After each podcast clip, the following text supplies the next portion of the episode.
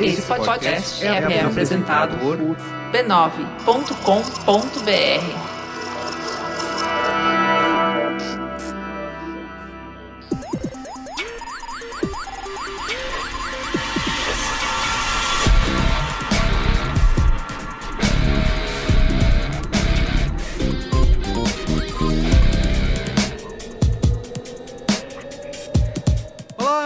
Merigo, esse é o Braincast número 354.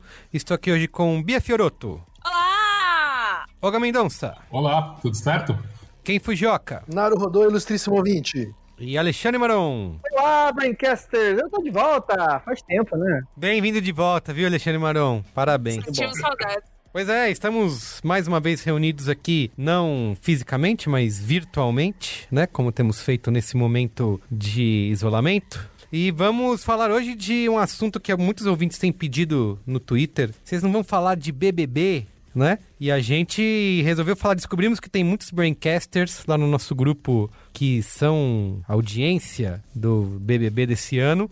E justamente a gente quer responder essa pergunta: por que, que o BBB em 2020 voltou com tudo, né? Porque tá todo mundo assistindo. Mas antes da gente falar de BBB, queria aqui convidar você, amigo ouvinte, amigo ouvinte. Você já está ouvindo, não precisava falar isso, né? Para você continuar ouvindo, mas fala para aquele seu amiguinho, a sua amiguinha que não está mais pegando ônibus, nem metrô, nem dirigindo, nem andando de bicicleta, de repente parou de ouvir podcasts, que tem muitos momentos na sua vida que você Vai pode continuar louça, ouvindo. Exatamente, lavar louça, limpar a casa, limpar banheiro. É um momento ideal para você ouvir podcast, né? Fazer alguma outra coisa enquanto você continua ouvindo os nossos programas aqui da família B9 de podcasts. Você pode acessar podcasts.b9.com.br ou então procurar no seu aplicativo preferido aí, no seu tocador de podcast, você vai achar a gente. Eu queria falar sobre, né, a gente tá vivendo um período aí de muito estresse, falta de foco, né? A gente estava até conversando antes, da gravação aqui, que sobra preocupação, neurose e medo aí nesse momento. E eu queria falar do autoconsciente, né? Que é o nosso podcast de meditação, relaxamento e reflexões. O Autoconsciente é quinzenal, publicado aos domingos, tem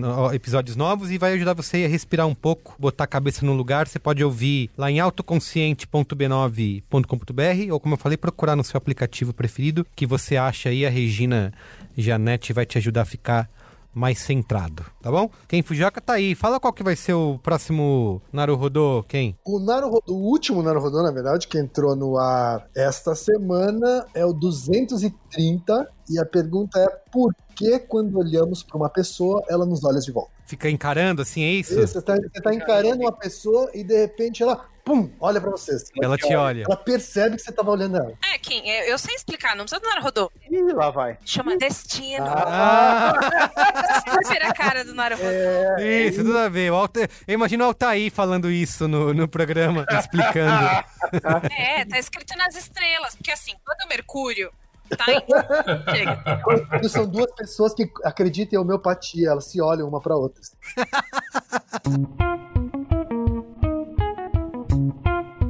Bom, hoje a gente tem um recadinho aqui, né, bem especial, e eu vou chamar a idosa mais amada pela Brinquesteria Gourmet, talvez alguns ouvintes do Braincast ainda não conheçam tão bem, mas quem faz parte da Brinquesteria já conhece intimamente porque recebe os áudios. Eu tô falando dela, Dona Norma. E aí, Dona Norma?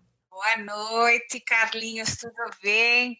Olha, é uma alegria estar aqui no, nesse programa de. E lembra a era do rádio, a, a Rádio Nacional? Faz tempo, hein, Dona? Faz tempo. Faz tempo, eu era uma moleca, né? Eu ouvia, os programas que eu gostava, tinha os, os festivais, o Silvio Santos, imagina, era um menino, né? lindo, por sinal. E aí eu tô aqui hoje para falar para todo mundo, minhas colegas do, do Brasil inteiro que está me ouvindo, que eu descobri que dá para fazer uns negócios de falar inglês, aprender enquanto tá em casa, porque eu não posso sair de casa porque é um auê, né? Não posso pôr para fora de casa e dá para aprender bem. inglês em casa. Olha só, você descobriu isso, Dona Norma? Eu, o, o Arthur deixou o computador dele ligado, Hum, e aí, eu, como não precisa dar senha, eu fui dar uma olhada numas receitas, outra, e aí eu achei sobre isso aí. então, se a gente tá falando sobre aprender inglês, a gente tá falando sobre a Cambly, certo? É isso aí que você descobriu? Esse é, como é, Cambly, esse negócio. Isso. E aí, o que, que aconteceu? Hum. Eu perguntei para Arthur, ele foi me guiando ali, que é professor que fala inglês desde que nasceu, que é o nativo. Lógico. Eles fazem 24 horas por dia. Então, a hora que eu quiser, por exemplo, largar o tricô, eu vou lá e faço duas horas, três horas da manhã, um, Olha só. louco. É, tá na insônia, né, dona Norma? Às vezes você não dorme direito à noite, pode aproveitar esse horário pra fazer a aula, né? Mas é apertar o botão, Carlos. Aperta o botão, chega lá a pessoa do. do, do, do muita modernidade. E a aula, como é que foi? Você testou então? Como é que foi? Olha, eu vou te falar, tive uma professora formidável. O nome dela era Tawanda. Eu entrei lá, aí eu escrevi ali que eu gostava de falar de gerência, que como poucas pessoas sabem, eu sou gerente, né? Uhum. Quando eu não estou aqui dentro de casa, eu sou gerente de um, um restaurante, uma rede, né? Uma rede, sim. Uma franquia. E aí pulou a professora Atawanda, que ela era australiana. E aí ela começou a falar, saiu falando, desempestou a falar, não tá entendendo? Mas ela foi devagar comigo. Toca aí, o Arthur salvou a aula, toca aí pra ouvir o que, que eu falei com ela. Tawanda, é, tell, é, Hello, como que fala? hello. Hello, How are you? hello, how are you? É isso, how are you? You. Very good, very good. E o que a senhora aprendeu, dona Norma? Aprendeu bastante coisa? Ah, Teve outra coisa que não, tá, que não ficou aí na aula, que foi pra dar aquela. Você sabe que eu sou engraçada, né, Carlos? Lógico, sim. Sei muito bem. Você sabe que eu gosto de aprontar. Eu vou chegar no Arthur e vou chegar e vou falar: What about the little girlfriend? about the little girlfriend. Que é o das namoradas, né? Que ele não ah, tem. sim. Então você tá aprendendo a perguntar em inglês pro Arthur pra poder. diversificar, porque ele fica vendo filme em inglês o dia inteiro, filme de boneco, de tiro, que o boneco enorme, roxo daquele, eu nunca vi. Agora eu vou entender tudo, saber tudo que o filme fala. E aí dele se falar palavrão no filme, que eu não gosto. Boneco roxo, muito bom. Bom, então, dona Norma, você deu uma boa dica aí, mostrou como se faz. E você, nosso amigo, nosso amigo ouvinte, também pode fazer esse teste, né? Conversar com um professor, uma professora que já fala inglês, como a dona Norma contou, desde que nasceu, né? E nasceu, Isso, nasceu é. falando inglês. É um Exatamente. negócio que é impressionante. No mundo de lá de fora, nasce falando inglês. É uma Uma modernidade, né? Você pode acessar cambly.com, é C-A-M-B-L-Y.com, começar a aprender inglês hoje mesmo, a qualquer hora, com esses professores nativos. E para os nossos e nossas ouvintes, temos aula grátis, né? Para quem clicar no link, que a gente vai deixar no post bonitinho, só clicar lá e não vai dar mole, não. Aproveita isso aí. aula grátis, eu não estava sabendo. Você não aproveitou? Você tem que ouvir mais o Braincast, dona Vou dar Norma. aula grátis pro Arthur fazer. Escuta, aqui a gente tá no rádio, é... depois que clicar no pouco, que hora que entra ele correia, hein? Você tá vivo ainda, dona Norma? Eu não sei. Ai, eu não sei, mas eu sinto uma vontade de trabalhar com ele, tá aí. Chama ele. Termina o Ô, dona Norma, não é, não é falar toda rádio, não é igual. Cada um tá em um lugar. Mas é, não se conhece todo mundo? Eu vou pedir pra ligar pra ele aqui, saber se ele tá vivo. Eu agradeço, eu agradeço. Bom, então é isso, dona Norma. Eu vou lá, vou ligar pro ele Correia, tá? Pra ele conversar com você. E você que tá ouvindo aí o Braincast, não esquece de acessar cambly.com, C-A-M-B-L-Y.com e começar a aprender inglês hoje mesmo. E clicar no que tá aqui no negócio da. Isso, do- clica aí no post, na descrição, tá, dona Norma? Depois o Arthur ensina pra você aí como faz. Da hora que ele tiver a boa vontade de fazer, ele faz. tá bom. Tchau, dona Norma. Tchau, tchau. Obrigado, viu? Vamos falar então de Big Brother Brasil? Vamos, pauta. Pauta!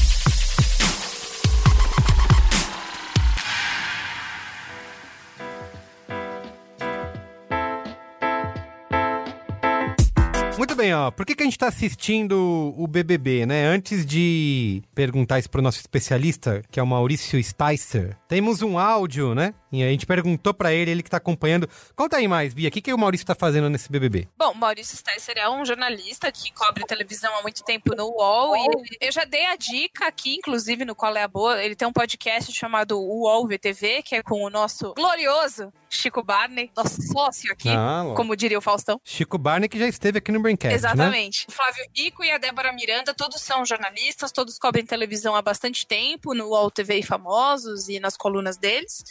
E o que eles têm feito desde que o BBB começou, porque o BBB já começou na, sei lá, na segunda semana pegando fogo, eles falam e analisam bastante, porque, enfim, acompanharam desde o início e desde quando o reality não era só BBB. E aí a gente perguntou pra ele por que, que ele acha, por que, que ele sente que esse Big Brother bombou tanto. Vamos ouvir? Olá, eu sou Maurício Sticer, jornalista do UOL, colunista da Folha, especializado em televisão. Bons personagens geraram boas histórias. É basicamente isso que faz um bom BBB. Mas a seleção de participantes, embora obedeça a alguns algoritmos e cotas, nem sempre dá certo. E nem sempre os escolhidos rendem boa diversão. Dessa vez funcionou tudo muito bem com uma novidade adicional. Nove anônimos e nove famosos, entre aspas, participaram juntos. Outro ponto positivo: a Globo atrapalhou pouco. Thiago Leifert, depois de uma edição baixo astral, a 19, reencontrou a alegria de apresentar o programa. E Boninho não manipulou além do necessário para o bom andamento das coisas. Rolou debate sobre machismo, discussão sobre racismo, teve Prior, um personagem muito original, Babu Santana, super carismático, e as fadas sensatas Manu Gavassi à frente, movimentando as redes sociais. O principal ponto negativo, na minha opinião, é o sistema de votação, que deixa a Globo na mão de torcidas organizadas completamente alucinadas. Quem não gostaria de dizer que seu programa gera um bilhão e meio de votos num único paredão? Claro que a emissora está feliz. É ótimo para a Globo, mas péssimo para o entretenimento entretenimento. Bom, com essa explicação aí do, do Maurício, eu queria começar esse programa também falando o seguinte: acho que nesse momento, né, que as pessoas estão isoladas, em quarentena, tem até essa falando, ah, o programa está sendo muito assistido por conta, né, é um confinamento na casa, as pessoas estão confinadas. Só que o BBB desse ano, de 2020, já vinha sendo um estouro muito antes de uma pandemia estar à vista, né? Desde janeiro, a gente já percebeu que era um uma edição que, como o Marão chamou, era uma edição atípica, né? Queria saber também de vocês qual que é a opinião sobre por que, que esse ano o Big Brother estourou aí a boca do balão novamente, depois de anos, né? Dá pra considerar não tanta audiência, com números mais baixos, em 2020 voltou com tudo. Quem pode falar? É quem, quem pode falar ou quem, quem Fujoca pode começar? Quem pode falar? Fala você aí, Alexandre, você que já tinha uma, uma opinião. Eu não, concordo comigo. Eu não acho que o confinamento tenha feito a diferença, mas eu acho que o confinamento da gente deu um sentido extra para o que está acontecendo, para Big Brother e tal, essa coisa toda. Eu não via Big Brother, eu nem tinha me tocado de quanto tempo fazia que eu não via Big Brother, né? Eu acho que eu vi, indo e voltando, assim, acho que eu vi até o sétimo, talvez, o oitavo, porque pelos personagens ali que eu fui dar uma pesquisada que eu conhecia. Ah, esse cara que eu vi. Dali pra frente eu não sei ninguém. Eu só ficava sabendo mais ou menos é, pelo que vinha na internet, as pessoas estavam comentando e tal. E eu não tenho nenhum problema assim, tipo, não via porque eu não estava interessado, eu não tinha nenhuma obrigação de assistir, profissional mesmo, tipo assim, ah, tem que falar disso, uma coisa do gênero. Então eu deixei passar, não estava interessado e a, e a vida segue e tal. Esse ano, quando eu vi que ia ser uh, um formato um pouco diferente, né? Quer dizer, de pegar digital influencers os anônimos, que deixam de ser anônimos cinco segundos depois que o programa começa. Eu falei, ah, vou dar uma olhada no que vem por aí, o que vai acontecer e tal, não sei o quê. E aí, isso me despertou interesse. O mais divertido disso tudo é o seguinte: a Flávia, minha mulher, nunca tinha assistido o programa direito. Isso também era assim, ela acompanhava lateralmente. E ela chegou no primeiro dia e falou assim: Ah, não, você vai querer ver Big Brother? Não, vamos ver aqui, tem uma mudança esse ano e tal. Ela tá alucinada anotando e votando. Ela vota, ela pega o celular e fica votando uma, duas, três, dez vezes. Ela é um babu alucinada e eu nunca vi. É muito engraçado assim, porque ela é toda, né, toda séria, toda. E aí, de resto, o que o Stécia falou é o, é o padrão, né? Quando você tem uma escalação brilhante, bons personagens, faz toda a diferença, porque a mágica desses programas, claro que tem as manipulações, então que é normal, todo programa desse tipo faz de manipular os personagens de, de maneiras maquiavélicas mesmo. Mas a mágica desse programa, cara, é brilhantismo de olhar o que está acontecendo e criar histórias ali, começar a entender as storylines e montar. Um bom exemplo disso, a Gisele, que saiu agora há pouco, e o Prior, que é um citado pelo Sticer, o Prior tinha ali um quase um romance de comédia romântica acontecendo. Eles viviam as turras, mas rolava uma, uma atração dela por ele e tal. Então, assim, tipo, tava ali, os caras estavam sacando e, e acabou não acontecendo. Mas teve toda a trama de amizade que se construiu entre o Prior e o Babu, que eles souberam explorar brilhantemente. As pessoas choravam vendo o programa e o cara fato, porque é, pro Babu que foi cercado ali, era fazer toda a diferença. Enfim, a gente continua falando E você, Bia, qual a sua opinião? Tá, minha história com o BBB, né? Eu fui criada numa casa que dizia que assistir Big Brother era ruim e bom era ler livro. sim, Ao mesmo sim. tempo em que isso acontecia, não perdia um episódio, né? Estamos de olho. É, eu cresci assistindo o Big Brother, mas nunca fui de assinar o pay-per-view, nem nada. Mas depois eu, assim como o Marão, eu me desinteressei. Falei, ah, ok. Mas eu sempre gostei de, de- Enfim, eu gosto de TV, muito. Eu acho que começou o fervo quando influenciadores começaram a falar: olha, queria só dizer que eu recebi o convite pra estar lá, mas eu neguei. Então, se vocês ficarem sabendo que tem algum boato que eu vou pra casa, é mentira. E aí, alguns influenciadores começaram a mentir que, so- que receberam Ah, que foram convidados. e aí o Boninho veio falar: não, não teve, ó. Metade dos que estão falando aí não receberam convite porra nenhuma. Então, assim, começou a esquentar antes de estrear. Então a estreia já foi bombante, assim. Porque eu sempre via pelo Twitter, né? Se tá lá no Twitter, vê meio o que tá acontecendo. Aí É. tem uma pessoa que fala uma parada que é racista, infeliz, machista, seja lá o que for. Mas eu acho que a comoção foi por conta dos influenciadores. E eram pessoas que eu sabia quem era. A Manu Gavassi é amiga de uma amiga minha, por exemplo. Eu já tive um conhecido no Big Brother, que foi o Pedro, que foi no Big Brother, acho que 2018, 2017, enfim, o Pedro Falcão. E Ano ele- que vem é sua vez, hein, Bia? então, beijo, Falcão. Falcão, ele é muito carinhoso comigo, ele me deixa fazer todas as piadas com o Big Brother que eu quiser. Mas era, eram as influencers que eu conhecia, influencers que eu não gostava. A Boca Rosa é uma pessoa que se envolveu em muitos problemas com a linha de maquiagem dela e eu não gostava disso, eu tinha uma impressão meio ruim dela. Existe essa coisa também do, ai, vou ver pra ver quem é essa pessoa aí. Eu acho que todas as vezes em que eu cansei de assistir durante essa edição, porque, meu, muita coisa aconteceu. Tem uma hora que cansa. E aí eu fiquei meio, ah, tá, eu não vou mais ver. Várias coisas me puxavam de volta. Eu tô num grupo que discute Big Brother, que é o Realities and Futilities. Que, tá a Raquel, que trabalha aqui no B9, tem um pessoal que já trabalhou com ela, o fundador, chamado Daniel, tem o Iago, que trabalha com a gente, o Lucas também, enfim. Então eu via, eu via sempre no grupo a galera discutindo, ficou, ô, caceta, agora eu vou ter que me inteirar, porque agora eu quero ver. Eu acho que foi está sendo, está se encaminhando para o final uma edição muito importante, que eles bateram o martelo em ser uma edição histórica, porque era uma edição comemorativa, vigésima, tanto que teve provas de monstro que referenciavam coisas que aconteceram em outras edições. E eles, cara, golaço. Com exceção de, eu acho que uma ou outra coisa que não foi punida a tempo, mas que eu sei que faz parte da coisa do Boninho, né? O, Bo- o Boninho, ele é uma pessoa turrona por excelência. Existem vários, vários vídeos vazados dele do, do pay-per-view, dele dando bronca com palavrão pras pessoas. Tem um vídeo, acho, não lembro de qual Big Brother, tem uma participante fazendo a unha do pé de uma outra, que é uma senhora diabética, e aí ele fala... Fulana, se você não tirar esse alicate, vou pegar esse alicate e vou tirar a porra do seu braço. Nossa. Ele fala um negócio muito absurdo. Então, eu sinto que quando as redes sociais viam uma coisa errada acontecendo, como aconteceu, aconteceram várias vezes, homem passando a mão em mulher que não queria, o Pyong Lee fez várias coisas que são complicadas. Teve várias, tá? Eu não lembro, mas Não, pera, mas tá, tá errado. O nome, nome não é Pyong Lee, é É, casos de machismo, casos de racismo, e assim, e a gente vive uma ressaca do cancelamento, né? Então, ah, vamos cancelar todo mundo. Aí a gente descobre que cancelar não é legal. Ah, então, gente, cancelar não é a solução pra nada. E aí nada tem peso. E eu acho que ele ficou com medo de ficar refém das redes sociais, então não agiu muitas coisas, mas também é o Boninho, né? Ele não vai agir, ele vai agir da própria cabeça dele. Puta edição. Gostei muito de acompanhar até o final. Eu só queria dizer que fora Thiago Leifert, sapatênis humano.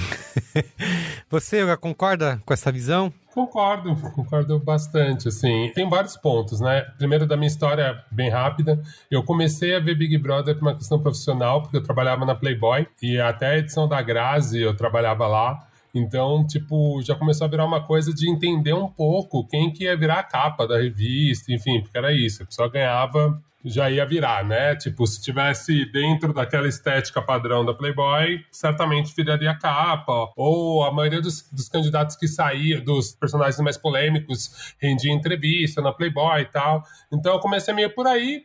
No começo também achava ok, mas meio essa coisa de você ver um programa que todo mundo tá discutindo, você quer saber o que, que era, mas não era louco de pagar pay-per-view, nada disso. A Maíra, minha companheira, ela se interessava muito menos do que eu. E aí, nessa última edição, talvez eu discorde um pouco com o Maron, no sentido que eu acho que, assim, muita gente, eu, por exemplo, era isso, eu tava completamente desligado do Big Brother, e aí eu comecei a ver dentro dessa lógica da quarentena. Então, o que, que a gente faz na quarentena? Fica na quarentena Tá tudo liberado, pode ver besteira, pode ver qualquer coisa.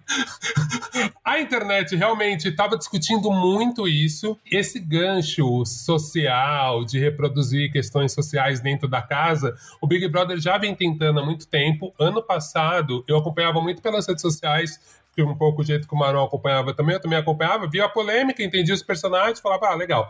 E meio whatever. Ano passado foi, deu muito erro, assim, os personagens realmente, eles erraram a calibragem, né? Então eles tinham, sei lá, um personagem tipo Rodrigo, que ele era um cientista social, estudante mesmo de direitos humanos, sabia o que estava falando, dramaturgo. Ele era um cara realmente preparado ali para discutir essas questões raciais e sociais. E aí você tinha uma Paula, que era o oposto, assim. Então era tão era tão absurdo os debates que ficava uma coisa meio idiota mesmo. Você fala assim, gente, tipo, não, tem, isso aqui é racismo direto, tá muito claro, e esse cara aqui é um cara que ele tá muito preparado para isso, então ficava até meio irreal, parecia tudo muito bobo. Esse ano, nessa calibragem até dos personagens, né, então assim, você vê que as pessoas, né, começaram as fadas sensatas, né, tiveram então essas primeiras mulheres com várias ideias e vivências de feminismo ali, já começando a se questionar, então você tem um choque geracional interessante, que eu acho que é uma das frições que eu achei mais legal do Babu, um cara de 40 anos, com a Manu,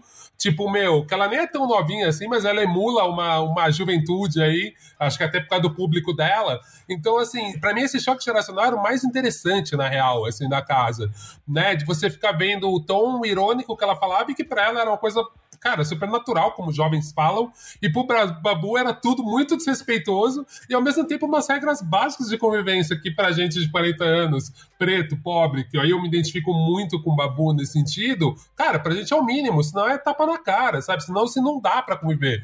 E aí, tipo, você vê que é um, é, tem um lance de geração e social que é muito mais delicado e sutil, e isso eu acho interessante no Big Brother, do que a maioria das coisas que as pessoas jogam na internet e acabam ganhando um puta barulho no Twitter. Mas mesmo esses pontos são interessantes, mas depois eu posso me aprofundar mais nessa questão de militância, enfim. Mas o que eu acho mais legal do Big Brother, o que eu acho mais interessante mesmo, é que agora, pelo menos me parece, todo mundo tem tempo para estar no horário nobre na frente da televisão. É. E o pay-per-view tá muito mais acessível. Tanto que assim, eu fico brincando, eu não, não vejo pay-per-view, mas eu pago o Globoplay. Então, se eu quiser ver o pay-per-view, é tranquilo, porque assim, o Globoplay é barato, eu vejo várias coisas legais lá.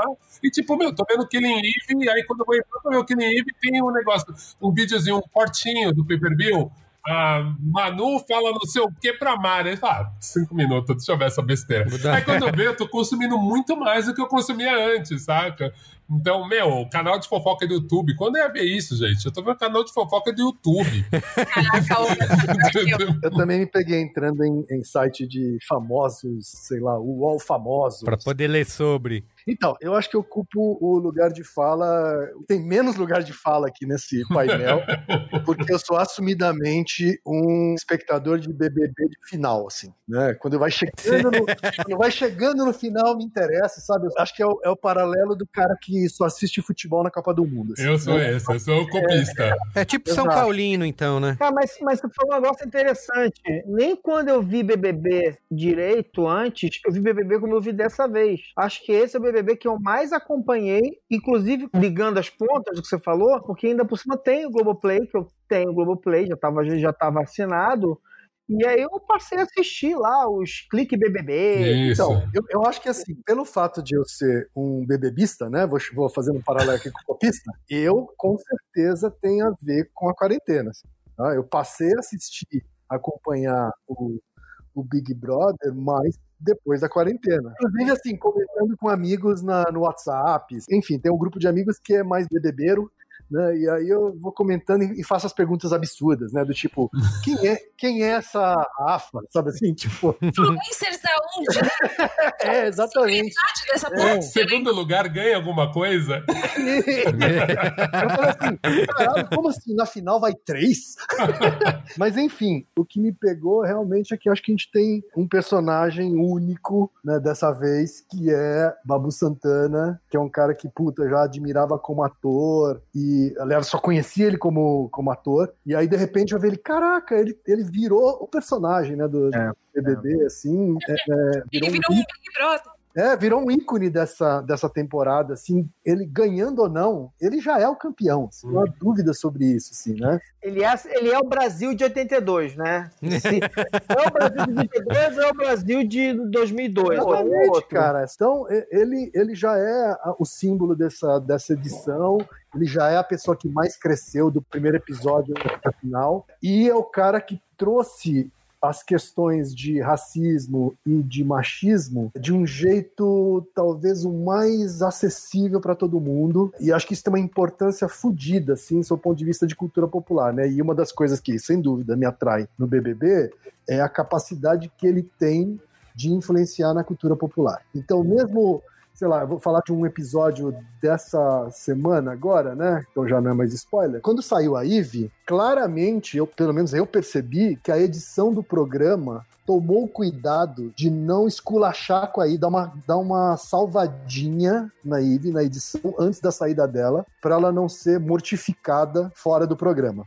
Né? Eu acho até que é uma atitude responsável deles nesse caso, né? Mas por que isso? Quem? Explica aí. Para começar, quem vai explicar, mas para começar, o apelido da Eve nas redes sociais virou Adolf Eve. Só pra vocês terem Eita, começar- É, pra quem não conhece a Eve, eu também não conheço tanto assim, porque enfim, eu sou um bebedista, Eu não conheço ele. mas acho que de alguém que não, não conhece tanto para alguém que não conhece nada, o que eu posso dizer é, a Eve era a personificação principal Do mal. do mal, do racismo, do, Uhum. de um certo elitismo, né?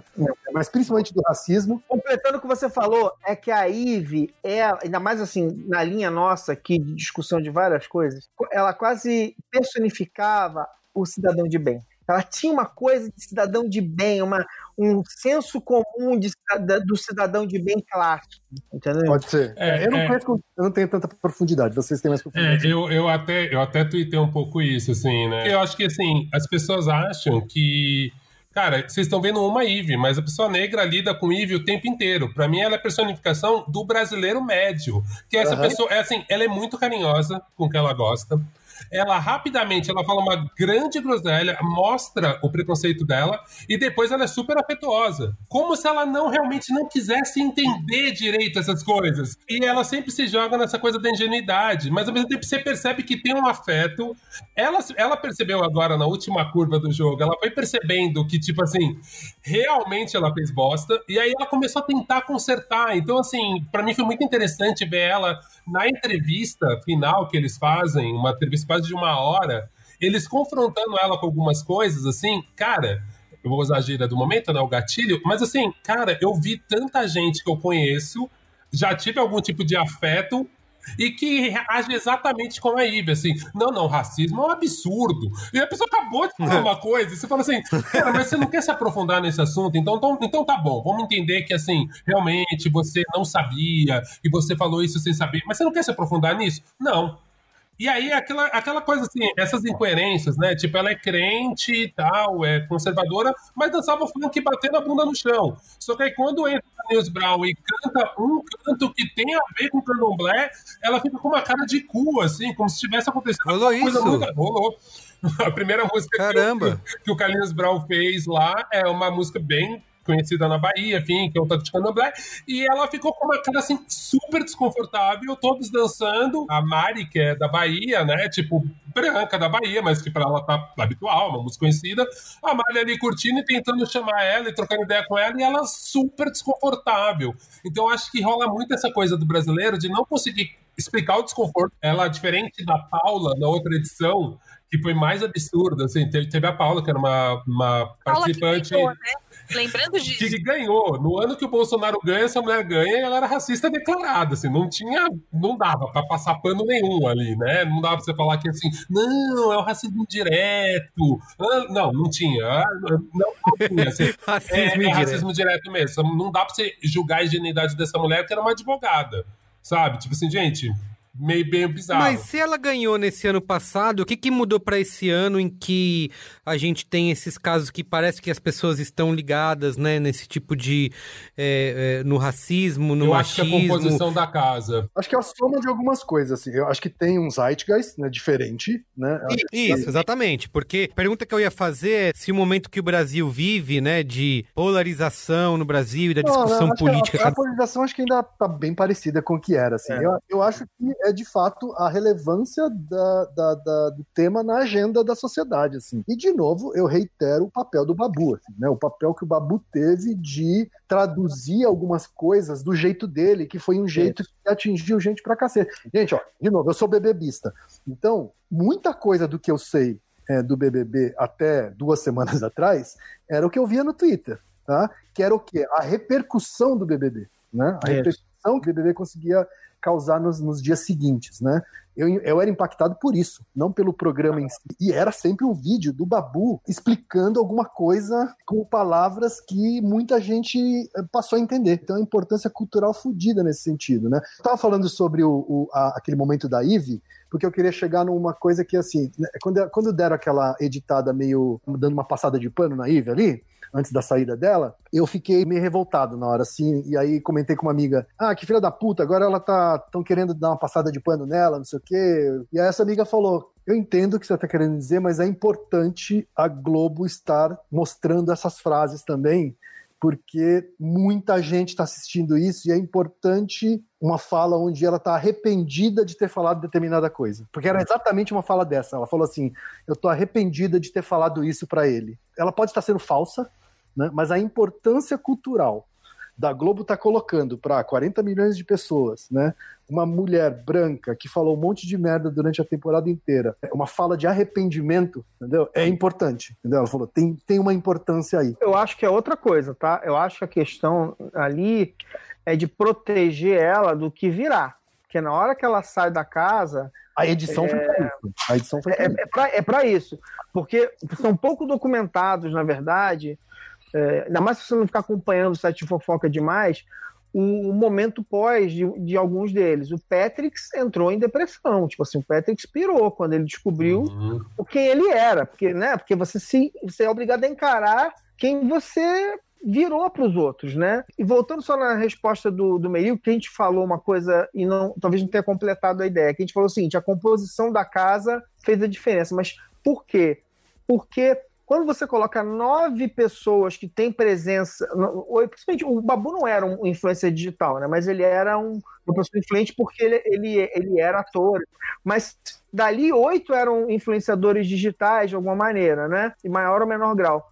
Quando você coloca essas pessoas ali e os seguidores delas são muito ativos na internet, eles carregaram a- a- os assuntos para a internet, para o Twitter como nunca Boa, antes, né? sim. Quer dizer, Bateu recorde, né, no Twitter de, É, de são dimensões. pessoas hábeis no uso de tudo. Não é por acaso que a gente bateu recorde de voto. Pessoas que se viraram para votar, inclusive usando tecnologia, né? Uhum. É, usaram robô e o caramba quatro. Mas mais do que tudo, os seguidores da Rafa, da Manu, que mostraram, se mostraram muito poderosos. Um dos mitos de quando a Boca Rosa saiu foi o seguinte: não adianta ter seguidor, porque são 100 milhões, 150 milhões de votos. Não, não, não, não. Adianta sim. Você ter 10, 15, 20 milhões de seguidores, essas pessoas vão votar dezenas de vezes e vão fazer muita diferença para você. Isso se provou logo depois, quando, por exemplo, estava o Prior no, num paredão enfrentando a Manu e as torcidas de todas as amigas dela foram para cima do Prior e ele tomou uma surra na, na- na- naquela semana, né? Então, eu acho que é assim, um pouquinho o que o Sticer comentou, né? Sobre, Isso. na opinião dele, o único problema do, do BBB É, é, exatamente. é o sistema de votação acabar priorizando, vamos dizer assim, o peso das torcidas organizadas, né? Então, ho- hoje, acho que a única coisa É, que poderia derrubar o Babu é a soma de torcidas organizadas contra ele, sabe assim? o maior risco do Babu hoje seria esse, tipo, todas as torcidas se unirem alguém contra ele e é- aí ele realmente. A única maneira de É, tirar eu- ele. uma coisa que eu acho complicada, e, e eu só não concordei com o Sticer no seguinte: eu ainda acho que o Boninho tá pesando bem forte. Agora, essa, essa defesa da Rafa Kalimann tá ridícula. Ela fez uma fala bem problemática é, essa semana. Ela citou a Paula, que é essa personagem que ganhou ano passado, mas que hoje, esse ano, não ganharia. Porque ela passou um pano absurdo, assim. E a Manu confrontou, a Manu confrontou ela diferente. E aí eu vejo que na edição, tipo, eles não botaram. Então, assim, realmente me parece ter um direcionamento até da Globo, do Boninho, assim, cara, é legal pro nosso storytelling o Babu ganhar. Mas, por outro lado, pro Boninho, eu acho que ele fica meio com medo de, tipo assim, cara, se um homem negro ganhar esse ano, fudeu, né? Ano que vem a gente vai pôr o quê? Vai ser só a militância, vai ser um inferno isso daqui. A impressão que eu tenho é que eles querem que ganhe a Rafa Kalimann, que é tipo, vamos apaziguar o Brasil agora, saca? Tipo assim, ganhar uma mina branca, bonitinha, certinha, blá blá blá, e, e o Brasil tá, tá de bem. Porque assim, uma coisa que eu acho interessante na composição era isso. Eles pegaram uma coisa que era o homem branco, eles pegaram, pegaram os piores tipos de homem branco. Então, assim, eles já deixaram. Era só boy lixo. Mas é muito lixo. Então, assim, até tava fácil pro Babu. Assim, era só o Babu ser alguém minimamente sensato. É que ele é demais, ele é legal, ele sabe o que falar. Mas se ele fosse só sensato, ele ia. Tanto é que explodiu na segunda semana a história do teste de fidelidade justamente por causa da junção do churume do mundo que eram esses homens. Pra quem não sabe, eles, eh, eh, alguns deles que inclusive namoravam fora da casa, não sei se ainda namoram, eles falaram tipo, ah, a gente vai testar as meninas que namoram, seduzindo elas. Me poupe. Caramba, tinha Isso. sério mesmo? Isso. Primeira seduzindo semana. elas Pra que a- elas caiam na nossa, presta atenção, presta atenção que o, o homem, quando ele quer. Então, para que elas caiam na nossa, e aí caindo na nossa, elas perdem pontos com o público por serem infiéis. Ah, Eita, isso tudo público, eles falando isso na geral, pra todo mundo ouvir. Estratégia de jogo. Um deles, que eu não me lembro o nome, virou e falou que só não comeu fulana, acho que foi a Mari, só não comi porque não tava com fome. Nossa O Lucas. senhora. Ô, Lucas, foi o Lucas. Lucas. Mas e aí frase- gerou todo um lance que foi quando duas pessoas da Casa de Vidro entraram, uma delas sendo a Ive, a Casa de Vidro fica num shopping no Rio de Janeiro, e aí várias pessoas fãs do programa levavam cartazes contando.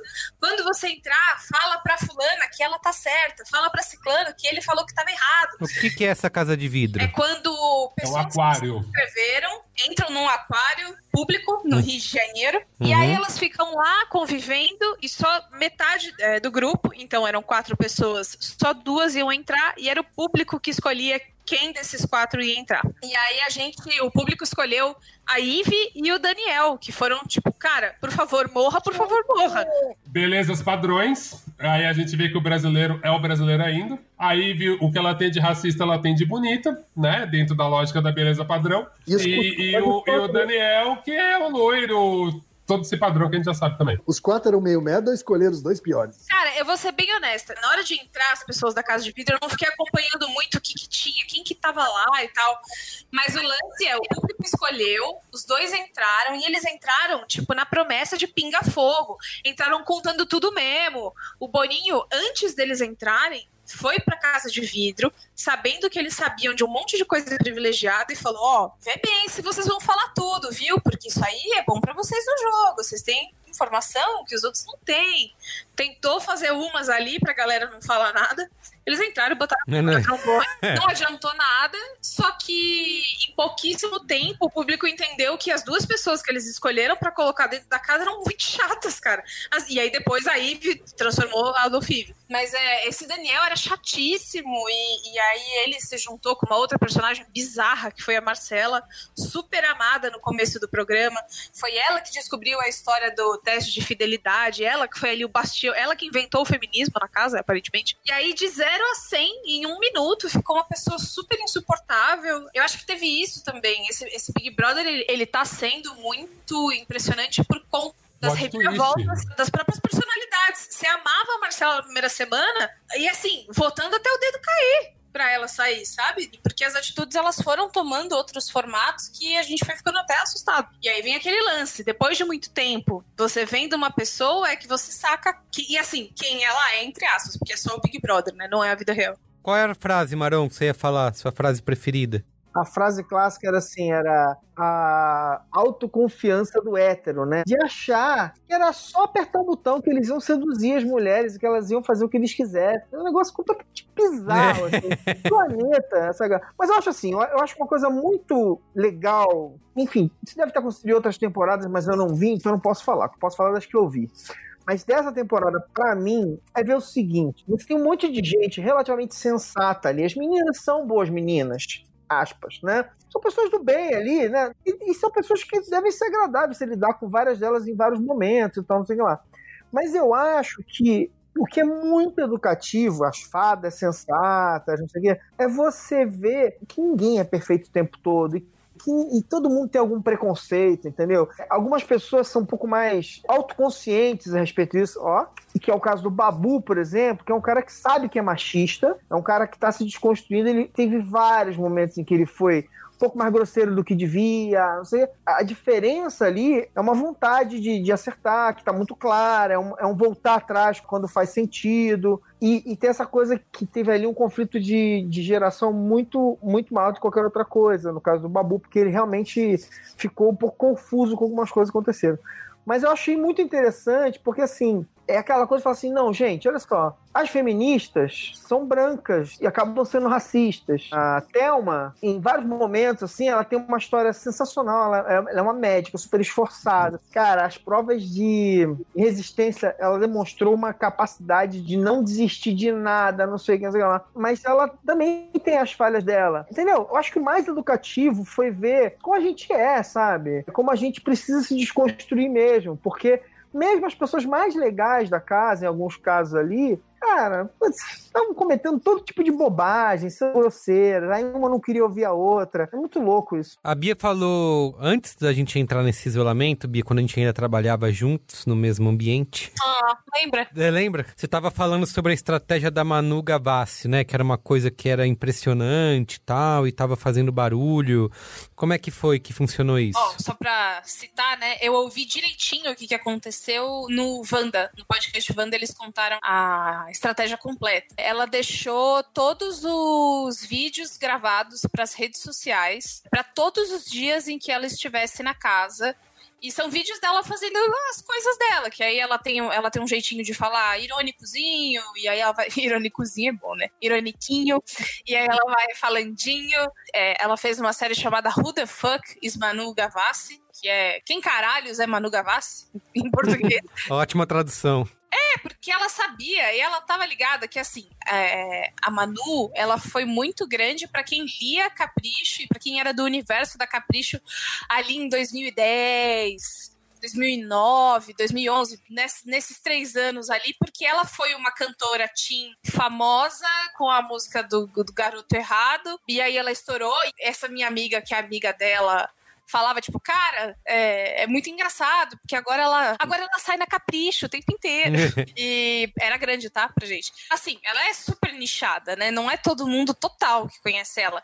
Então ela fez esse projeto para se apresentar, para falar do pai dela, para falar sobre pequenas peculiaridades da vida dela, tudo muito bem roteirizado. Tem vídeo para que quando ela vai no paredão, pra se ela volta do paredão, se ela é líder, se ela não é líder, se ela é o anjo, se ela ganha o um monstro. Caramba, mas que trampo isso, hein? Aí ela uhum. foi com tudo gravado e aí a equipe de redes sociais dela posta todos os dias e dependendo do que aconteceu, ela deixou o vídeo preparado para Páscoa. Caramba. Um monte de coisa. Eu achei bem Pra meses, né? Pra meses. Isso é uma coisa meio inédita, assim, a primeira vez que um participante está tão pré-preparado, assim, é isso, no, no, fora da casa. É porque é uma pessoa que tinha experiência de, de, de produção, né? Tinha uma infra mais ou menos estruturada. Mas a Boca Rosa também não ter feito, né? Mas assim, infra não é tudo, né? Tô falando, ela, ela tinha a infra e ela teve a ideia, o planejamento e executou. O Pyong fez um monte de vídeos também, só que não tem comparação. O que ela fez é sem é. precedente. O que eu ouvi falar, porque eu também acompanho a parte marqueteira né, do BBB, é que a Boca Rosa entrou já para dar uma furada no editorial mostrando produtos, que, marcas que patrocinam ela durante o programa. É Isso. meio uma guerrilha no meio da, da, da BBB, assim. Ela levou coisas assim, e ela levou a própria marca de maquiagem, né? Ela tem a própria marca. É, o, eu queria até perguntar sobre a Boca Rosa, porque o Iago que fez a pauta aqui pra gente, né? Um abraço pro Iago, Iago Vinícius. Ele chamou a Bo- falou o Furacão Boca Rosa. Por que o Furacão? Ai, chata, né? Ah, é? É. Deve ter sido que ela chegou, arrasou e foi embora, assim, né? Tipo, Ah, entendi, entendi. chata. E aí ela, ela começou a fazer. é, a própria administradora do perfil dela, porque quando saiu a história dos homens sendo machistas, e aí essa Marcela descobriu tudo, foi contar pras meninas, as meninas foram lá encurralar os caras, falaram, pô, o que tá acontecendo? A Boca Rosa foi a única que ficou, gente, peraí, eu quero ouvir o que os meninos têm a dizer.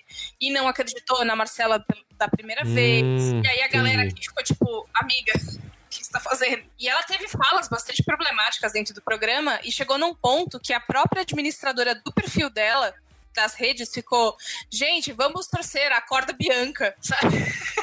Caramba. É, e assim, ela tentou fazer algumas ações, tipo, ela tava arrumando as coisas dela, tipo, fazendo as malas. E aí todo mundo que tava no pay-per-view ficou, caralho, ela vai pedir pra sair, ela vai pedir pra sair. E na verdade ela só fez isso pra chamar atenção. E aí ela começou a fazer um tutorial de maquiagem com as makes dela, Caraca! numa menina de lá, que eu não me lembro quem era. E enquanto isso, o Instagram dela postava o, o tutorial da mesma veja, Olha. a, a Globo interferiu nisso, assim, ela ficou puta, como é, porque é uma espécie, é uma guerrilha, né? É você não patrocinar a Copa do Mundo e, e ficar falando coisa de Copa do Mundo, né? Mas o que ela fez, na verdade, ela foi na tecnicalidade, né?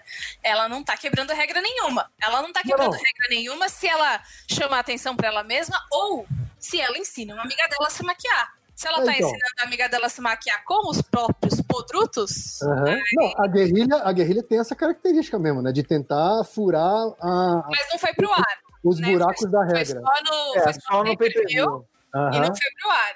Eu acho que uma das coisas que eu achei pior foi esse, esse protagonismo que os administradores das redes sociais ganharam, assim, dos perfis. A maioria é muito despreparada. Então, fora a Manu, que teve gente mais esperta, e mesmo o pai dela, que já é da mídia, então, puta, tá sabendo como responder as coisas, cara, tá assustador. Até o minha, coitada, ela- ficou nessa questão racial, ficou super complicada, porque o Babu tem uma postura, ele sempre teve uma postura muito clara, assim, cara, não vou votar em negros, e levou essa bandeira. E até o minha, assim, negros são múltiplos, podem ter várias posturas de vida. Foi mais pelos votos dela de afeto ali, se afetuou mais, ficou mais próximo das mulheres brancas. E aí eu via que, assim, que os administradores, mesmo o programa, de certa forma, ele estimulou um pouco isso, assim, negros briguem. E aí, nas redes sociais começou a repercutir muito assim, puta, a Thelminha é menos preta do que o Babu, porque o Babu, afrocentrado, Caramba. blá, blá, blá, blá, blá. Então, assim, é super delicado. E, assim, eu nem entro, porque aí é aquele momento que eu falei que ia falar da militância e tal.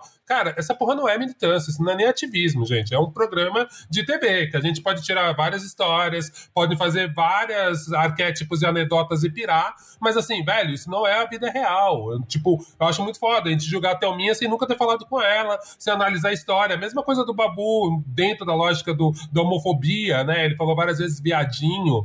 E assim, putz, tem uma galera que fala Hum. viadinho e é uma palavra problemática sim. Né? A gente sabe que Sim. é, mas aí bota, o bota isso, questão geracional, territorial, blá blá blá blá blá blá. Então, assim, eu acho muito foda. Você já. Puta, fudeu, é um homofóbico, porque ele falou uma bosta. Por outro lado, é isso aí, amiguinho. É 2020, você tem que ser mais esperto se você tá na mídia. Você tem que começar a aprender como é o mundo que a gente vive. Então, eu entendo essas responsabilidades. Mas o tom que isso ganhou nas redes sociais e ainda ancorado por administradores horríveis que não sabem usar. Então, assim, a administradora da Thelminha foi lá e citou a Ana Paula Renault, que é uma mulher que, tipo, é uma participante completamente errada, que não tem informação nenhuma sobre a questão negra. Outro detalhe que eu acho interessante pensar: a Thelminha é uma das poucas que não é famosa, mas queria ser. Então, a relação dela com as meninas conhecidas é uma relação diferente também. Então, assim, você entende que ela tem um, um afeto, uma coisa quase de fã também. Ela tem uma dificuldade de se encaixar como igual ali. Fora a questão do racismo também, tá sobre uma mulher negra. Então, para mim, o mais interessante é ver essas sutilezas, mais do que essa briga que tentam provocar. Então, assim, eu fico tentando entender a cabeça da Thelminha, eu falo, cara, essa menina é muito guerreira e ela tá lidando com forças muito complicadas ali. Então, assim, nunca que a Manu Gavassi ia olhar pra Thelminha, nunca que a Rafa Kalimann ia olhar pra Thelminha. Agora, a porra da Marcela poderia cruzar essas pessoas em qualquer lugar. Ela é branca e rica, sabe? Tipo, agora, a Thelminha, talvez não, sabe? Ela é uma passista no Rio, que tem um rolê ali do samba, mas talvez ela nunca cruzasse essas mulheres e fosse respeitada, pudesse discutir, mostrar que ela é alguém legal. Então, essas são as partes que eu acho mais interessante pra gente realmente fazer um paralelo com a nossa vida e com o jeito que a gente atua e como raça e sexo num ambiente fechado geram vários conflitos e negociações. E aí não, aí eu vejo assim, muito por causa dos administradores, uma discussão super rasa, assim, sabe? Que é mais preto. Não, velho, os dois são preto, acabou. Os dois sabem o que é ser preto. Cada um na sua vivência particular, cada um com a sua história, caralho. Agora começou uma puta discussão. E aí, assim, pô, se você gosta do Babu, automaticamente você não gosta da Thelminha? Não, eu elogiei uma, uma postura do Babu que eu achei interessante ali no momento dele, achei isso coerente. E, tipo, não quer dizer que eu não acho a Thelminha coerente na escolha dela. Agora, na minha concepção, na minha vivência, eu gostei muito da escolha do Babu. E não falei mal da Thelminha. Mas não, tipo assim, se você falou bem de um, você já tá contra o outro. Então, acho que isso, nesse, nesse programa, foi muito interessante. E outro detalhe bem rápido aqui, é sobre essa questão da Marcela, que o Maron botou, e eu só vou reforçar um pouco isso, que realmente foi muito interessante entender uma coisa que o ativismo, a militância fala muito, assim, cara se você é aliado, se você acha que você é antirracista, se você acha que você é um cara que apoia o feminismo, velho, você vai ser muito cobrado se você errar. Porque, em teoria, eu já te considero uhum. uma pessoa aliada. Eu acho que nesse programa ficou muito, muito evidente isso. Cara, as pessoas pegaram muito mais bode de quem, em teoria, era aliado. Então, tipo, a Gisele, eu não suporto ela muito menos do que eu não suporto a Ive, porque a Ive nunca foi aliada. Agora, a Gisele é uma uhum. advogada, meu, de vários casos negros, de negros pobres, e ela falou uns absurdos que eu falei, velho, essa mulher nunca foi. Mas ela considera que ela é, porque ela é advogada, porque ela defende os pobres, os pretos. Então, assim, pensando nessas questões ali, eu falo, cara, até isso eu achei mais, mais sofisticado esse ano. Porque nos anos passados, como o cara negro era um militante que falava tudo muito certo, e, e a menina racista ela era completamente racista, não dava pra ter essas nuances. Cara, não é aliado, é esse o, lado, esse é o lado do bem, esse é o lado do mal, sim, sim. dependendo de qual sua vivência, e foda-se. E nesse não, nesse você fala, cara, e aí? Você não tá do meu lado? Você tá mesmo? E aí, Rafa Kalimann, até onde vai, né? Marcela sendo ginecologista de pessoas trans, o Instagram perfeito. Ela chegou na primeira semana dando, falando um monte de coisa. Ai, linda, sensata, nunca errou. Do nada Quer dizer, não é do nada, né? Tá lá na, no, dentro da pessoa se esperando para sair. Mas aí ela começa a falar várias paradas complicadas. É, falou que tinha medo do Babu, porque o Babu parecia um homem agressivo. Eita, porra. Ah, aquela da, cozinha, aquela da cozinha, que o cara falou que combina ele na cozinha. Isso, isso, exato, exato. Deixaram o Babu muito tempo na xepa, pessoas que, é, é, sei lá, parecia um filme americano. O que, que é essa xepa que eu também ouvi falar e não, não nunca entendi como que funciona. eu acho que eu vou falar groselha se eu tiver, como diria a Laurinha Lero, se eu estiver falando coisa errada, por favor, não me corrija. Mas é o líder, ele escolhe quem é que vai pro VIP. Que aí tem a comida melhor, né? Comida melhor, e eu acho que ganha mais estalecas também. É tipo mais dinheiro. É o poço da Netflix. É isso, é isso, e aí a xepa é quem fica com arroz, feijão, goiabada e biscoito e... Caramba! Cesta básica. E aí mandavam ele pra, pra isso direto, é isso? É, não, aí eles estavam discutindo numa mesa, eles no VIP, o namorado da Marcela, que era esse casal loiro, com cara de rico, blá blá blá blá blá blá, eles discutindo, meio zoando. O namorado da Marcela falou que o Babu combinava com a Xepa, e a Marcela falou que assim, ah, se ele viesse aqui para cozinhar pra gente, tudo bem. Caralho! Aí, quando a Marcela foi confrontada, depois dessa reunião, porque a Marcela eu senti que para ela foi um choque mesmo. Ela me pareceu genuinamente chocada e eu acho que assim, teve que fazer uma sessão de terapia brava depois, porque na cabeça dela, ela realmente assim, cara, eu sou aliada, pô, sou uma pessoa que passou por uma transformação. Eu, eu, eu falei um monte de absurdo sobre a Dilma, mas depois eu entendi o feminismo, blá blá blá blá blá, e que massa, a gente quer que as pessoas desconstruam mesmo, e um passado, ok.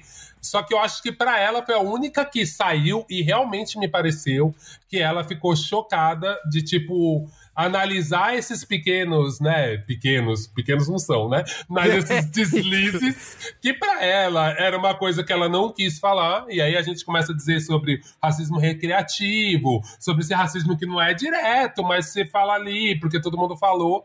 Então, assim, ela realmente me pareceu um pouco chocada, mas é aquela velha história, né, gente? Tipo, mudou nada na vida dela. Ela ser vista É. como racista ou Entendeu? Exato. Agora tá lá, o publi dela tá tudo certinho. Que no final a gente fala, velho, não confunda, essa porra é só um jogo, não é a vida real.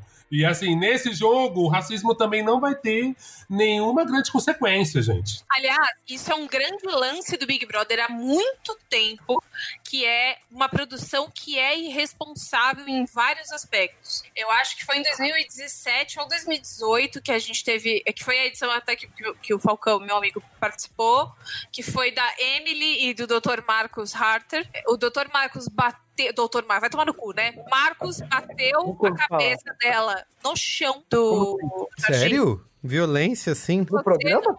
É, é, é. É. Por que, que você não age do jeito que eu quero que você. é- Era, era uma coisa assim. Ele bateu a cabeça dela no chão. Ele encurralou ela num canto de uma das paredes de um dos, dos cômodos.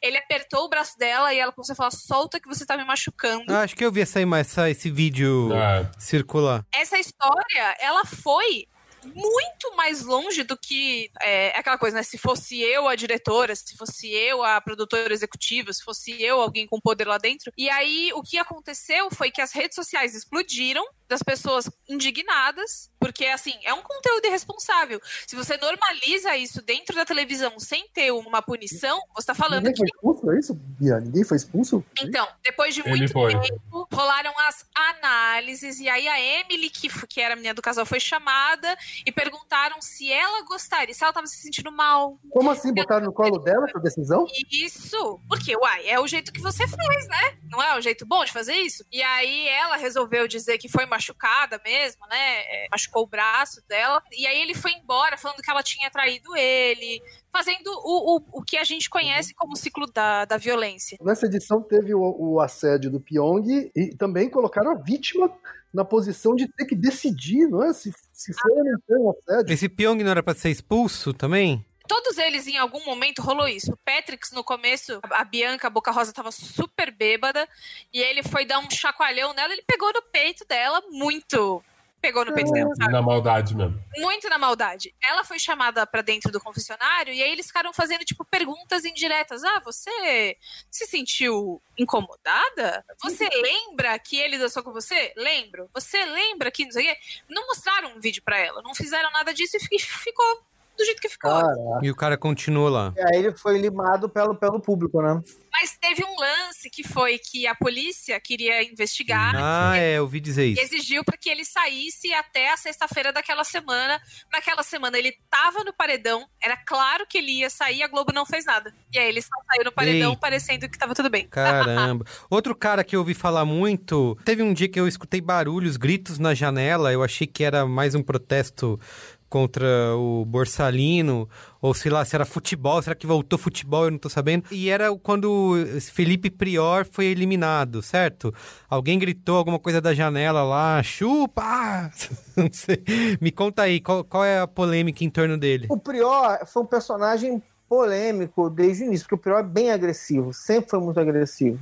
O que salvou o Prior e fez o Prior durar muito tempo no programa foi ele ter ficado amigo do Babu e ter dado apoio pro Babu, porque o Babu ficou desgarrado, né? Ele foi rejeitado pela turma da Marcela, ficou no meio do caminho Ficou isolado. ficou completamente isolado e acabou se juntando com os, com os garotos que sobraram da, da, daquela primeira leva ali, que só fizeram merda, e se juntou com dois caras, que eram o Lucas e o Pior. E ele foi a salvação dele, de certa forma, porque ele é um cara sensato, ele não tem medo de dar uma real, né? Tipo assim, de chegar e falar assim, você tá Confrontar. errado. E ele fez com que o Prior fosse se humanizando um pouco, assim, dentro do, do jogo, porque logo depois que ele saiu, veio um monte de acusação de crimes, Isso, é. e tal. denúncias, né? É, tem acusações que, inclusive, eu vou deixar a letra. Se alguém quiser ler a matéria, foi feita pela Marie Claire, foi um furo da Marie Claire. Ela tem relatos muito violentos, muito violentos. Eu não consegui ler até o fim, Se você tem problema com isso, não faça isso com De você. violência, agressão sexual, é isso? Isso. É, é, horrível. Bem de gatilho. Mas a jogada ali, foi que na semana em que ele foi pro paredão, acho que um ou dois dias Ai, antes, é o, o Eduardo Bolsonaro adotou o Prior e falou que Ah, é apoiava mesmo. ele. Foi, né, o beijo da morte, né? Que aí, meu Beijo filho, da morte. o Bolsonaro toca, ferrou. Já começa a dar tudo errado pra pessoa. Nego morre, capota. E voltamos nessa coisa de torcida, né? O Neymar e os jogadores de futebol, o Prior ficava falando o tempo inteiro vai Corinthians aleatoriamente. Aí a galera do futebol se identificou muito com esse macho alfa tosco. Meu Deus. E aí, o Neymar, para provocar a Bruna Marquezine, que é muito amiga da Manu Gavassi, ele Ah, começou sim. a torcer. E aí, todos os jogadores do futebol lixo começaram a torcer pro Prior. Então a coisa ficou gigantesca, virou realmente o jeito que a gente gosta de cuidar. É, tem- acho que uma coisa que também vocês contando, né, sobre o perfil desses, desses personagens que a Globo selecionou, eu acho que algo que fica claro é que a Globo conquistou aí uma, uma nova audiência, né? Assim, que nem. Não é que ah, tinha gente que consumiu o Big Brother, parou e de repente voltou. Acho que tem muita gente que nunca nem viu. Eu acho que sim, mas eu não sei se mantém, hein? Você acha que não mantém esse. Eles conquistaram essa nova audiência, mas não mantém pros próximos, é isso? Eu acho que não tem uma fórmula, cara. Eles vão ter que rebolar. Eu acho que eles vão É. ter que rebolar bastante, porque foi legal, porque foi de surpresa. Eu acho que rolou esse lance da gente estar trancado em casa e aí a- acompanhar isso, porque é fácil de acompanhar, você não tem que pagar, né? Ou você vê na TV o que tem, e aí as pessoas que têm pay-per-view assinado mostram no Twitter, faz gravação Uhum, do, do negócio, sim. põe gente que é conhecida, e aí você tem os seus grupos de amigo pra falar, tem podcast pra gravar. Por outro lado, Bia, eu acho que pode dar certo uma coisa. É, tem aquela série que eu sou divulgador não oficial no Brasil, série francesa, Dix por Stan. Netflix não me paga nada para isso, poderá me pagar. Então, para quem não sabe, por Stan é uma série que fala sobre agenciadores de carreira, eles agenciam artistas famosos, atores e atrizes da França. E a primeira temporada, eles não conseguiam os atores, porque eles contam mais ou menos como a gente imagina que o ator seja. Então, o ator interpreta ele mesmo. Então, se fosse no Brasil, chamaria o Tony Ramos, e o Tony Ramos seria aquela pessoa fofa que ele é, e seria o agenciador do Tony Ramos louco para tentar botar o Tony Ramos nos lugares certos, mas ele é fofo, não ia dar trabalho, blá blá blá. A primeira temporada foi super difícil, vários atores não toparam. Quando fez sucesso, todos os atores fodas queriam fazer o Dix por Sun. E eu acho que talvez tenha isso. Talvez o Big Brother, o próximo, várias celebridades não B, que eles devem ter chamado, tipo, queiram participar. Talvez a Anitta queira participar da Vai porra do BBB, porque é legal. Aquele da Record lá. Então, mas a Fazenda, ninguém, ninguém decente quer ir. Não, ali é a decadência mesmo. né? É, ali é decadência, ali é foi pra Record, você morreu, É, foi pra não. Record. Agora, se der isso certo com a Globo, vai ser foda. Então, eu não sei, ao mesmo tempo que eu acho que vai ser difícil você arranjar esse time de novo, tipo, meu, o- os- quem vê o Big Brother começa a repetir o comportamento de um vencedor da outra. Então, assim, Uhum. a próxima, as pessoas já entram querendo ser o babu. E eu acho que o momento também, né? Vocês não acham que a cultura do cancelamento também não teve um impacto muito grande na edição desse ano? Porque você botar as pessoas no paredão e mandar ela pra fora, você tá cancelando a galera, né? Essa campanha de vamos votar nesse cara. Vocês não acham que nesse momento que a gente tá vivendo, isso também não contou muito? Mas ano passado também tinha, Nesse né? tanto? É, não acho que tem a ver com cancelamento, acho que tem o crescimento da cultura de fandom. Tipo, tem os fandom, tem as armies do K-pop, tem não sei o que, cara, e tem os Manu Gavassi Lovers. Gavassi. São os Gavassers. Eu acho que, na real, vira briga de fandom, como já tem briga de fandom há 300 milhões de anos, que quem que é a melhor? A Cristina a Aguilera ou a Britney Spears? Entendi. A Madonna ou a Lady Gaga? Fulana, Ciclana. É a Manu ou é a Rafa? É o Babu ou é o Priori? Então, assim, eu acho que tem esse lance da polarização, mas não tem a ver tanto com a cultura É, do cancelamento, não, quanto tem a ver com a cultura do, cara, meu fandom é maior que o seu, você quer apostar? Vou fazer mutirão, todo Caramba. mundo me entregando mil votos e E aí bate recorde de um bilhão e meio de votos. é isso? recorde. Mano, é, é- é o que o Sticer falou, velho. Quem não quer? É, mas como produto, eu acho que tem. Eu acho que a Globo tem esse mérito aí de, de na vigésima edição, ainda tá com essa saúde, assim, como produto. Exato. Porque, assim, eu lembro que, sob o ponto de vista de, de grana, assim, é, no ano passado e esse ano, a Globo já não conseguiu vender todas as cotas de patrocínio antes do programa começar. Tá? Então, isso já sinaliza uma, um, um estágio de decadência de um programa. Mas, assim como ano passado, esse ano, eles conseguiram fechar os patrocínios assim que o programa começou. Depois que o programa começou, eles fecharam as seis cotas. Cada cota a gente tá falando de mais de 40 milhões. Então a gente tá falando de um patrocínio pesado. Quais foram os grandes anunciantes desse ano aí que vocês lembram de cabeça? Eu acho que foi Fiat de novo, né? Americanas, Burger King, lá que tá claro. PicPay? Faculdades da Anhanguera e PicPay. Gente, aquele desodorante que fez aquela, a pior prova do líder de todas, um saco. Essa prova é uma- ficou uma bosta. Eu odeio esse desodorante, eu nunca nem vi esse desodorante. Aí o É. Thiago Leifert vira e fala: vai no site pra comprar um kit. Que kit? Eu quero que eles morram. Mas quais provas essas marcas participaram e que foram E legais? as provas, elas são uma grana adicional. Assim, se- seis cotas de 40 milhões é o patrocínio, Uhum. tá? São os patrocinadores oficiais. Aí cada prova, ativação, festa. É outra grana. Outras, mas que é outra grana. E deve ter rolado um pouco ali no, no varejo, né? No dia a dia, na semana a semana, que eles foram fechando, né? Porque. Não, e teve uma prova da Americanas também in- in- intragável, que você assistir aquela prova ao vivo era, um- era uma tortura.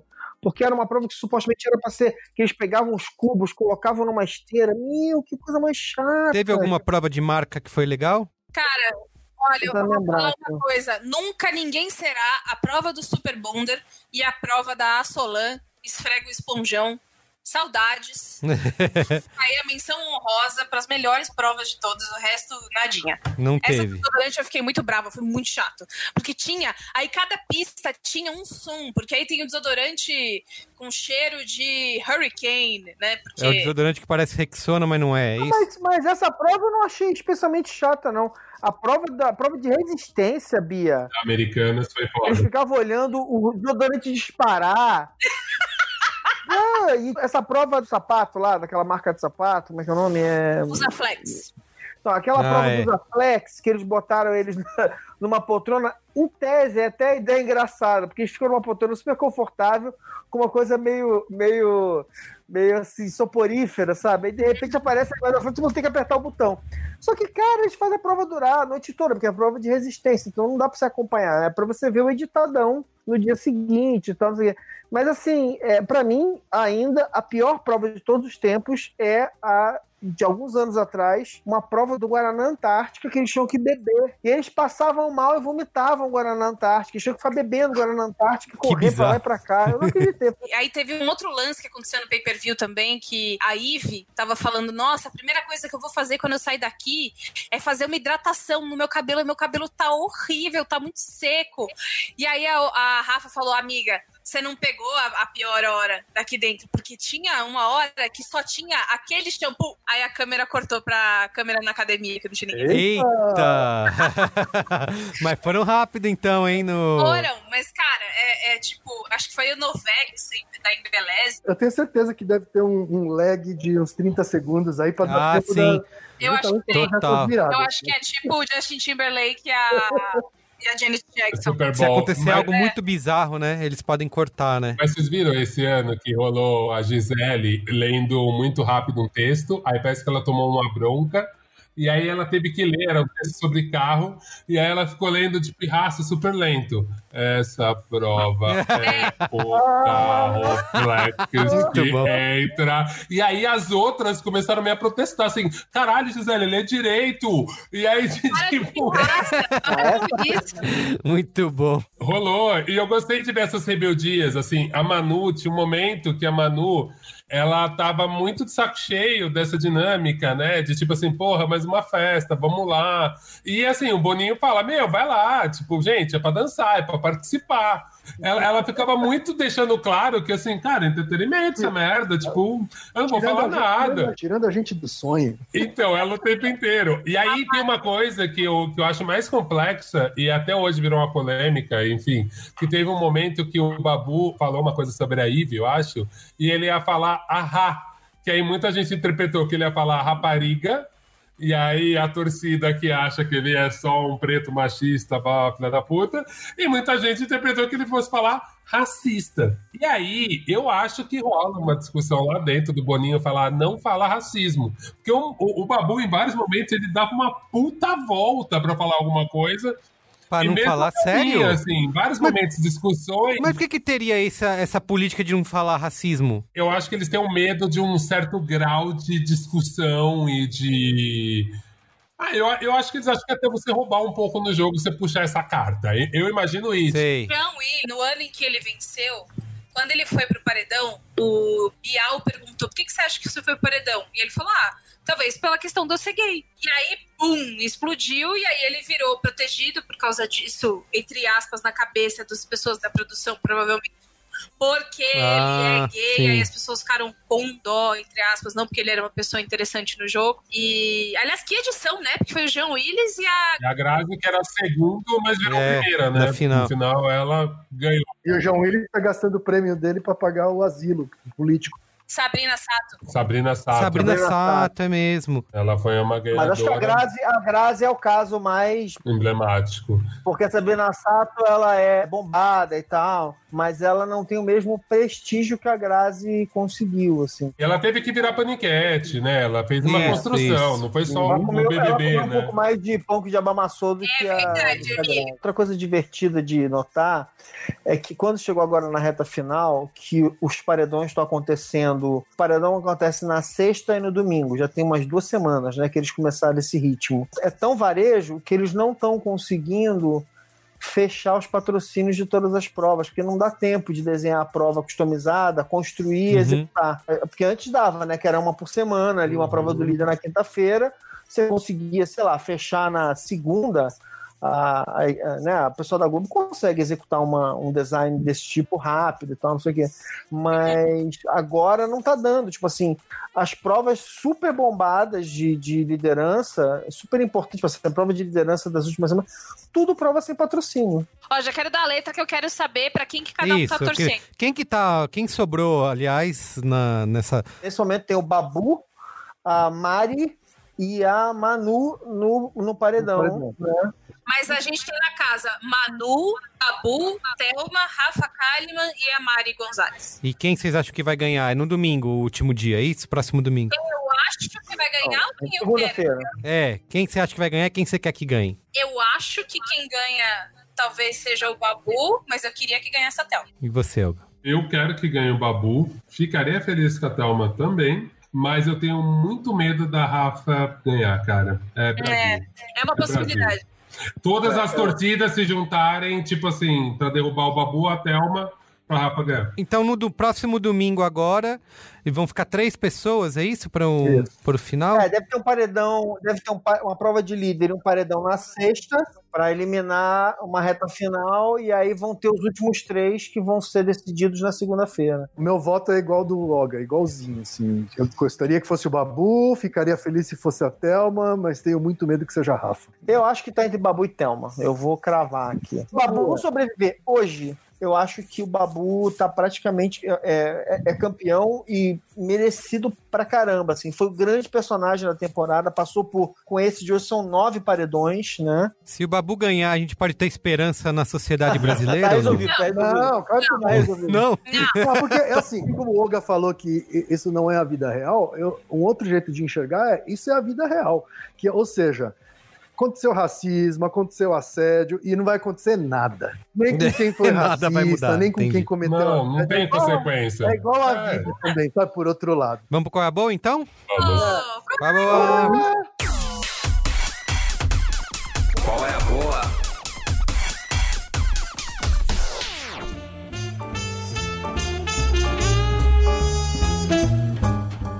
Quem? Começa você. Bom, meu qual é a boa hoje é simples, tá? E é pra prestigiar um amigo meu que é comediante e que é é um dos poucos comediantes do Brasil que eu gosto, porque infelizmente a gente aqui no Brasil a gente tem comediante, mais comediante de direita do que, que comediante progressista. Esse meu amigo é o Vitor Camejo, que é um Ai, eu conheço o Camejo. Beijo, Camejo. ele é um comediante do Belém do Pará. E ele tomou a iniciativa de fazer, durante a quarentena, criar um programa dele que é o Jornal da Casa, né? Que é a única coisa que ele podia fazer. Então ele comenta as notícias, ele faz uma espécie de. Como é o programa do Paulo Vieira ali? Uma versão caseira do programa do Paulo Vieira, né? Assim, comentando as notícias que rolaram na semana. Vale a pena. Busquem por Vitor Camejo, Jornal da Casa no YouTube. Beleza?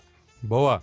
Vai lá, Bia, você. Eu vou indicar uma parada que entrou na Netflix agorinha, pelo Pendleton Ward, que é o criador do Hora da Aventura. Olha só. É a primeira animação dele pra adultos mesmo. Porque o Hora da Aventura já era super consumido por adultos, porque tinha uma trama que não era super infantil, mas esse é pra maiores de 18 mesmo. Ele é um podcast. Então, a história é, ele é feito com um cara chamado Duncan Trussell. O Duncan, ele tem o próprio podcast de entrevistas. E a história é de um bichinho que mora no espaço e ele tem o próprio Spacecast dele. E aí ele viaja por várias dimensões para entrevistar pessoas nessas dimensões sobre É um podcast mesmo, então. O Spacecast é, um então, podcast. sobre coisas aleatórias. E aí, enquanto eles vão conversando, coisas completamente malucas, viagem de ácido vão acontecendo. E assim, tem a ver. Quando você interpreta, tem a ver o que tá acontecendo com o assunto que eles estão conversando. O primeiro episódio são eles falando sobre drogas e tipo, ah, cara,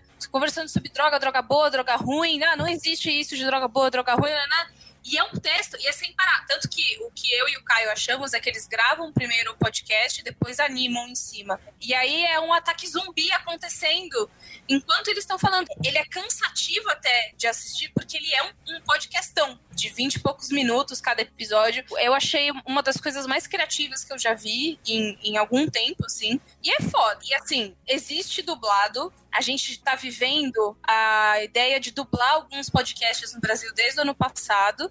E o que eu sinto é que a gente não acertou a mão na direção dessa dublagem ainda. Porque ou fica aparecendo Discovery Home and Health, ou perde um pouco da naturalidade do- da conversa do podcast. Na dublagem desse desenho, eu acho que perde um pouquinho da naturalidade, mas já tem ali um pouco mais de, de cuidado. É foda, é foda, é muito bom. Tá- Assim, não acho que seja pra binge watch, porque tem que prestar muita atenção. Porque muita coisa acontece na tela enquanto muita coisa é dita, mas é, eu tô apaixonada, eu tô desesperada. Chama-se The Midnight Gospel, está na Netflix. Muito bem. Ó, vou falar o meu aqui. Primeiro eu quero fazer um jabazinho, porque quero indicar o cinemático dessa semana, que a Bia Fioroto, inclusive, participou, e Deus Yoga me Mendonça também. de reto, Satanás. Né? O Yoga Mendonça, caraca, É eu já imaginei o Yoga fazendo lá com, com um cachorrinho, assim, posições de yoga. Yoga. Nossa Yoga senhora, Yoga Mendo. Porque nesse episódio eu falei do que eu consumi nos últimos dias, que foram as quatro temporadas do La Casa de Papel, que estreou a quarta parte na Netflix recentemente, aí nas duas semanas, né? E a gente gravou um episódio comentando essa- essas quatro temporadas, né? Também falando bastante da quarta. E eu, pela primeira vez, né, depois de muito tempo acompanhando o hype, as pessoas falando, é, sendo um fenômeno global. Inclusive tem um documentário na Netflix também que chama La Caça de Papel, o Fenômeno, é, que você pode assistir depois de terminar a quarta parte, porque tem bastante spoiler, né? Eu acompanhei tudo isso acontecendo, mas nunca tinha assistido nada, nunca tinha visto nenhum episódio. E assisti tudo de uma vez, maratonei aí pra gravar o cinemático. Então, quem quiser ouvir o que eu achei, que é bem diferente do que a Bia e o que o Oga acharam, né? Sem spoilers, vá ouvir pra descobrir. É, pode acessar lá o cinemático.b9.com.br ou então procurar aí no seu tocador, tá? E pra não ficar só no jabá, eu tô assistindo também, ainda falta um episódio só. É uma minissérie de cinco episódios também na Netflix, uma série documental que chama The Devil Next Door. Conta a história de um cara, de um senhorzinho,